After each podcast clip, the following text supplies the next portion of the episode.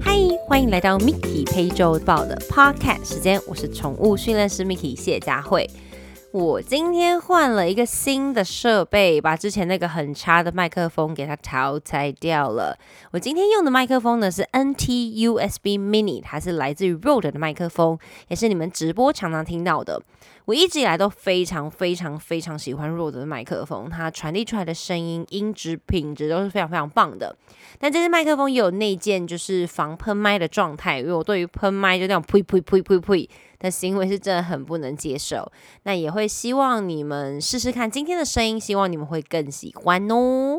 那今天晚上呢，要来跟你们聊聊什么呢？我们来聊聊你家的宠物是谁都可以照顾吗？哈？什么？这什么奇怪标题啊？什么叫做我家的宠物是谁都可以照顾吗？因为我们有一个服务叫做陪伴员嘛，就是到府照顾你家宠物，让宠物在家里最舒服的空间休息，然后你们又可以出去外面，不管去爬山啦，或者去三天两夜啊，有些地方不适合带狗狗的，但狗猫都可以在家里很舒适的被照顾到。但我发现一件重要的事情，就是最近常常遇到的状况。就是当不管你是请我们陪伴员，或者是你请亲戚朋友或是邻居到你家照顾狗狗的时候，或猫咪的时候，如果你家的动物，比如说以狗狗为主好了，因为猫咪其实就算你没有看到它，它躲起来，你只要提供食物或者是帮它清猫砂就好了，因为猫咪自己会去处理这个问题。那狗狗就会比较麻烦，因为它可能需要散步，它可能需要尿尿等等这些状况。我遇过非常多饲主，可能之前会觉得这不是什么大问题。那当他来找我的时候，已经发现这个问题可能已经困扰他们十年、十五年。那为什么突然想改善呢？可能就不亲人呐，看到人就会吠叫啊，没有办法给别人照顾啊。大部分问题，嗯，其实都存在很久了。那为什么他们会突然想要改善？可能是因为疫情结束，想要出去玩，或是他们突然发现。完全连去兽医院，连兽医可能都会拒绝说啊，不好意思，你狗太凶，没办法帮你看。或者是你的狗在这么紧张、害怕的情况之下，就算你帮它戴头套、戴口罩，它不会去咬到兽医。但它这么紧张的情况之下，其实很多事情都是完成不了的。那还有很多案例，可能是你家狗狗是完全不亲陌生人，或甚至会攻击陌生人，或甚至完全出不了门。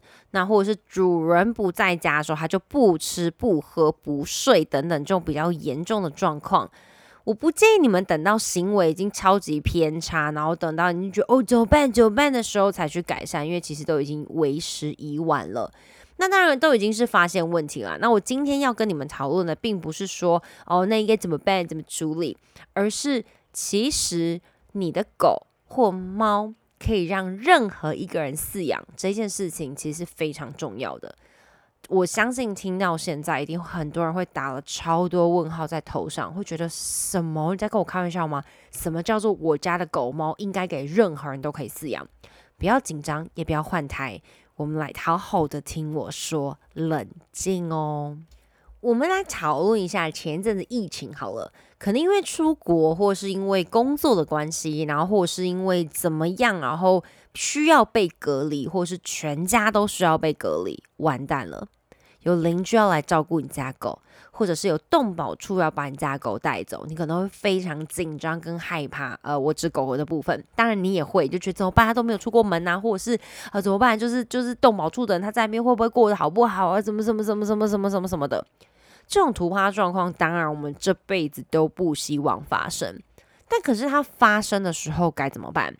如果你家的狗狗或猫咪有办法让任何人可以接近它们，或甚至照顾它们，那对你来讲，这就不会是一个非常大的困扰。当然，我也可以完全的理解你们听到现在可能会有点 what 什么的感受，因为当初我听到这一件事情的时候，我也是犹豫，花了一点时间去消化。那时候听到我们一个英国老师跟我们说，哦，就算我不在家的时间呢，我们家的狗啊，就是邻居啊，或者是什么，都可以把它们照顾得很好。然后就算我不在家，他们其实也都可以正常吃喝玩乐，然后就当我不在家一样。那时候我听到想说，天呐，那你的狗一定是不爱你啦，因为很多时候我可以理解很多主人的心态，就会觉得啊，我一定要在家啦，然后我们家狗才会吃东西啦，因为这样表示它爱我。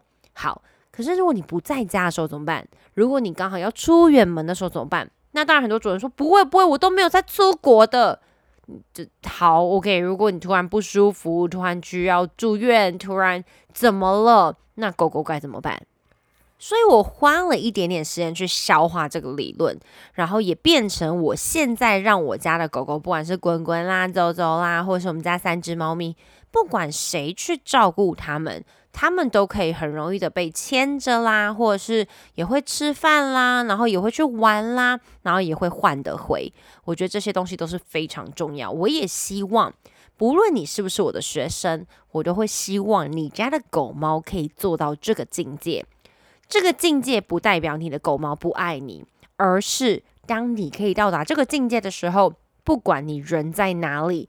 你家的狗猫都可以在最舒服、最放松的情况之下被照顾着，所以我希望饲主们至少可以做到一件事情，就是如果您从小就发现到，哎，狗狗好像不是很亲人呐，然后可能会遇到一些特殊的状况啊，不要就搁着，不要就觉得哦，it's OK，没关系，反正它长大就会变好了。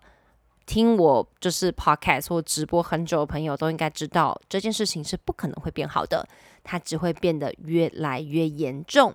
而且很多，尤其是特别的品种，比如说像米克斯，他们对于一些声音啊，或者是不同的人啊、陌生人啦，或者是如果从小社会化没有做的很足够，或者是妈妈在怀孕的时候就可能被捕狗大队抓走，或者在收容所生下这台小孩等等细节，我就不讲过多。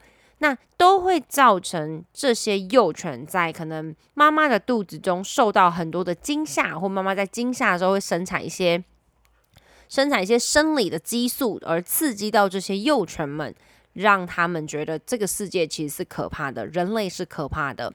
那如果说这只狗狗刚好又在收容所出生，然后变成妈妈又是紧张害怕情况之下，又在不是这么舒适的环境，那这些小狗。以后长大就会很容易出现紧张跟害怕的行为，所以大部分也都会出现在米克斯的身上居多。当然不是全部，如果你家的狗社会化做的非常的差，相信我，这些行为都是会出现的。那为什么会讲到米克斯呢？因为我手上自己的案例，如果我有一百个学生，然后呃一百只米克斯来讲的话。基本上很紧张的米克是占将近快八成左右，所以呃，如果从小社会化就做的非常好，我有很多学生，他们从小就带回来就开始上课啊，然后也到处带他们去啊，然后也没有减少对他们的关注啊。但是他们到了一定的年龄之后，过了那个时间，他原本惊恐的东西，可能在小时候学习到的，或是他接触到的，他有可能有机会触发。当然，我并不是在呃，就是说哦，米克斯的品种很烂的什么，不是这个意思，而是他们天生的个性本来就是偏紧张，所以如果你们要饲养米克斯的时候，也还要非常注意这些细节，就变成说，诶，从小可能社会化部分要多做啊，然后让他害怕紧张的事情我们要减少啊，怎么去调整，让他的心态可以变得更好，这些都会跟他小时候来自的地方有关系。那你可能就会问我说：“那你就说你的狗这样社会化做得很好，什么什么什么？那是因为怎么有花钱呢？培育者讲讲讲，这些当然都是有相对关系。但是，就算我有非常好的培育者，狗狗爸爸妈妈的基因都非常的好，但如果我带回来完全没有在帮我们做社会化，几乎不带它出门，哪里也不去，哪里也都不让它接触。”相信我，我家的狗状况可能会比你我刚刚提到那些米克斯还差，所以我觉得社会化跟接触不同的人这件事情变得非常非常非常非常的重要。你要让你家的狗狗不要觉得全世界都想要杀死它，或是全世界都觉得要害它，所以我们会希望，像我真的遇到太多案例了，比如说我曾经遇到一个状况是。呃，主人就一个人，那他因为狗狗，然后他就是搬去比较远的地方，就觉得哦有比较大的空间可以让他们奔跑，然后他就再也不带狗出门了。他觉得没有关系啊，我家可能有几百平的庭院可以让他们奔跑。OK，呃，前提之下，你会觉得这些狗非常的幸福，因为这个主人非常的好，为了这些狗就是远离都市，然后搬到乡下去，然后就提供这样的场地给他们。问题来了，主人因为生病需要住院治疗，这时候呢，可能家里有某些狗是可以送去可能旅馆住宿啦，然后或是兽医院等等。但其中就是有一两只狗狗，它是完全没有办法接受的。它连就是可能出门它都很紧张，去医院更不用说，或去住宿空间可能也会吠叫到一个不行，或是可能不吃不喝不睡。那这时候你该怎么办？很多时候，很多主人会在这个时候寻求帮助。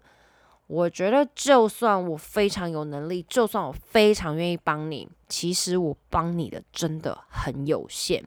我觉得你需要帮助你自己，你需要帮助你家的狗狗，让他们可以更敞开心胸，让他们可以接受更多的陌生人。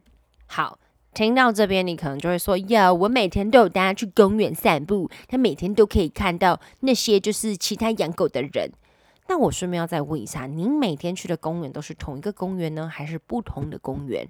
这些也是有关系的啊。好啦，我前面可能讲的有点夸张，要让他们接受每一个人，当然这是最好的理想状态。但你就说，可是我就做不到啊！我们家狗年纪已经很大，已经没有办法这样子。那到底该怎么办呢？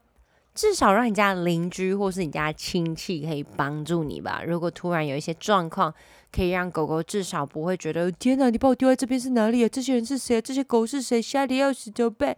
那其实真的是不好的。因为我觉得我一直在强调社会化、社会化、社会化、社会化，其实有听的人是有认真在听啦，没有听的也就是做自己嘛。OK，fine，就是就是这样子。所以我现在想换一个角度跟你们讲，就是觉得不同的思考逻辑，然后我相信我的 podcast，呃，跟直播的。呃，粉丝们，我相信你们的教育程度都是够的，都可以理解我到底为什么苦口婆心的一直要跟你们讲这些事情，因为我在手上的这些案例就是不停、不停、不停、不停的发生。那我有遇过一些，就是可能家人突然离世啦。然后没有办法照顾狗狗啦，然后接手之后有很多就是狗狗没有办法习惯的生活，这个我都是可以理解的，所以需要花一点点时间，至少去安排说，诶，那他的生活起居到底是怎么样？那我有遇到一个，就是他呃妈妈也是离开了，家人是离开了，然后呃狗狗给他照顾，但已经照顾已经超过五六年以上的时间。然后狗狗可能已经十几岁了，然后突然来问我说：“哦，我们家狗就是会对陌生人吠叫，该怎么办？”询问之下，他的背景状况大概是这样子。然后我就问他说：“那我说你为什么会突然想来上课？因为既然都隔这么久的时间了。”他跟我说：“因为我觉得他年纪越来越大，我想要看医生，然后但就没办法去。”我说，所以他最后一次看医生是什么时候？他居然跟我说，呃，从来没有。所以有时候会觉得，嗯，从来没有是一件好事情吗？我可以完全理解，当您接手的时候，狗狗状况不是很好。但你们总是喜欢把它放到已经要烂掉了才来寻求帮助，真的是会非常辛苦。对狗狗来讲，它的压力其实也是非常大的。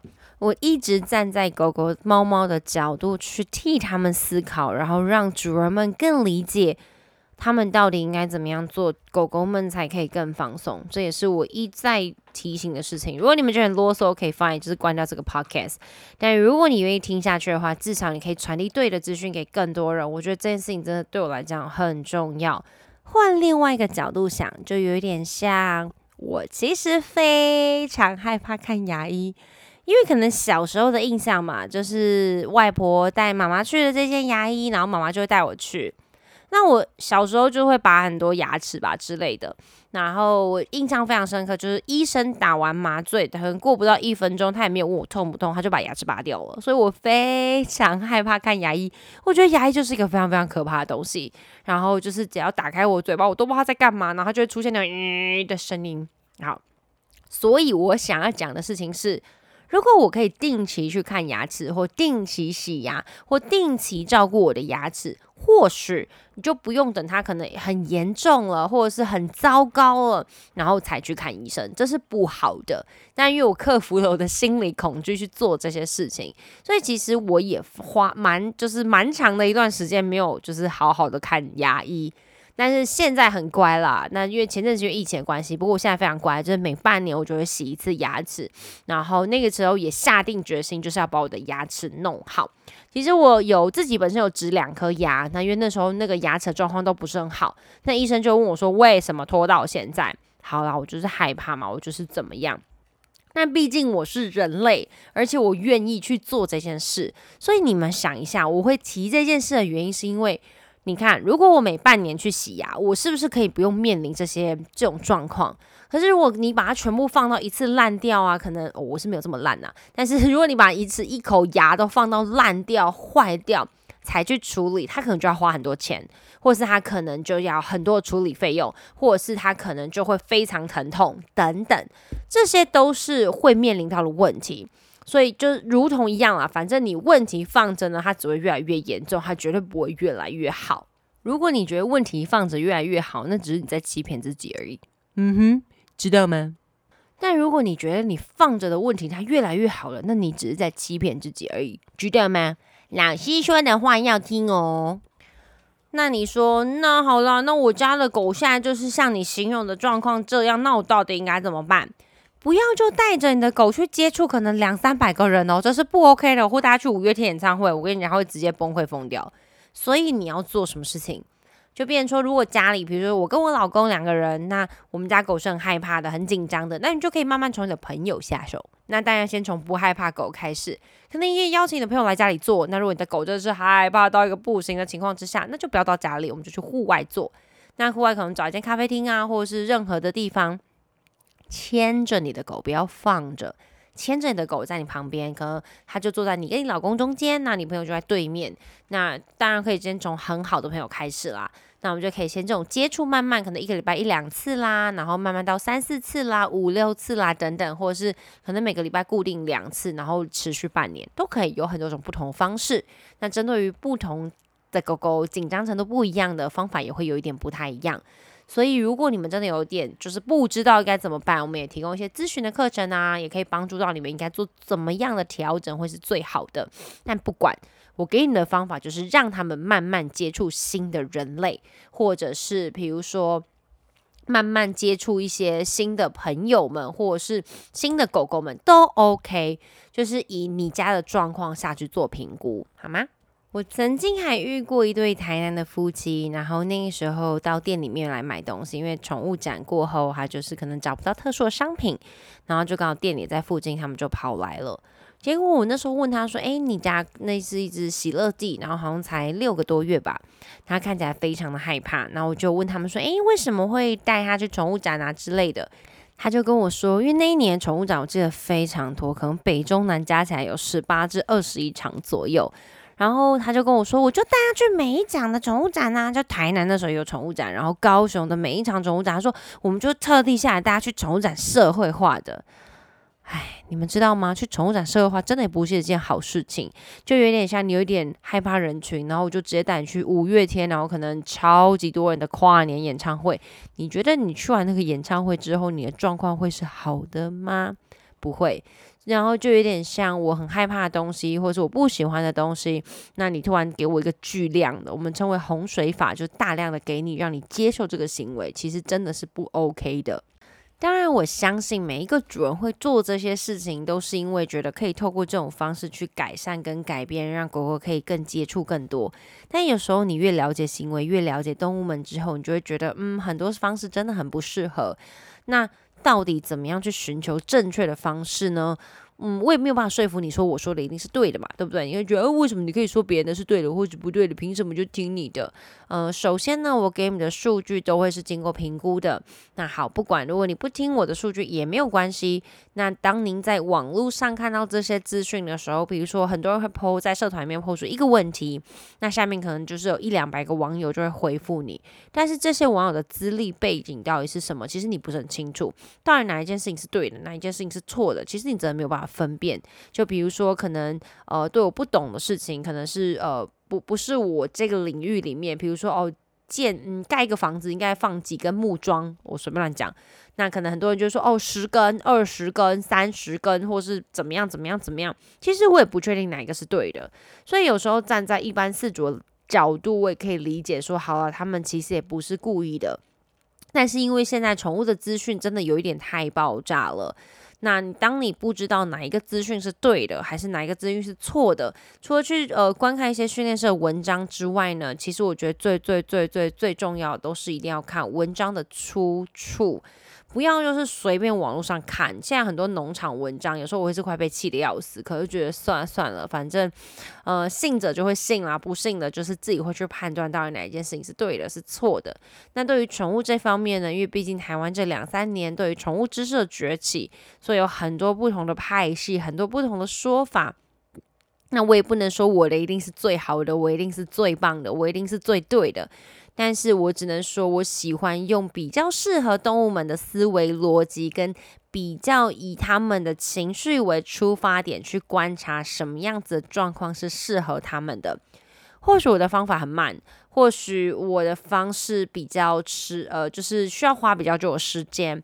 但是我可以跟你们保证的事情是，我会让动物们在开心的情况之下学习，而不强迫他们。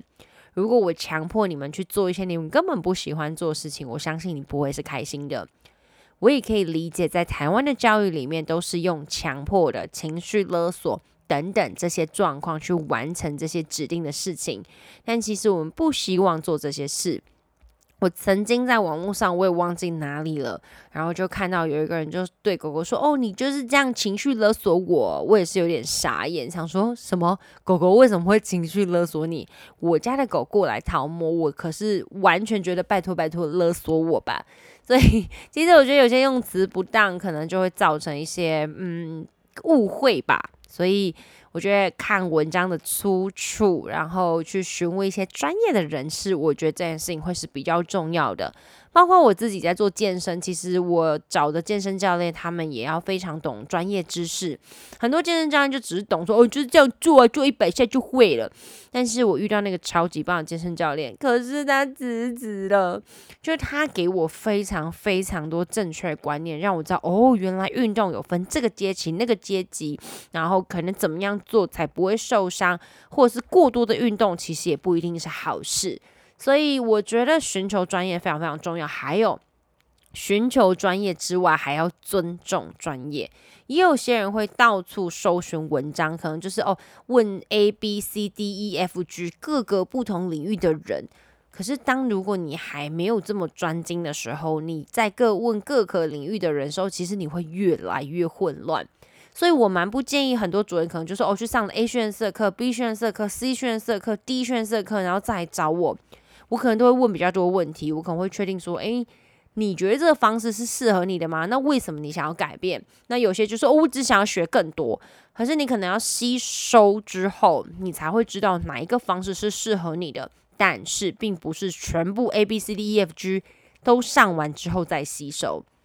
像我们在学习一个新的东西，其实也是一样的。我需要花一点时间去吸收，把我新的知识带入到我的资料库里面，然后才能办法回馈给我的学生们。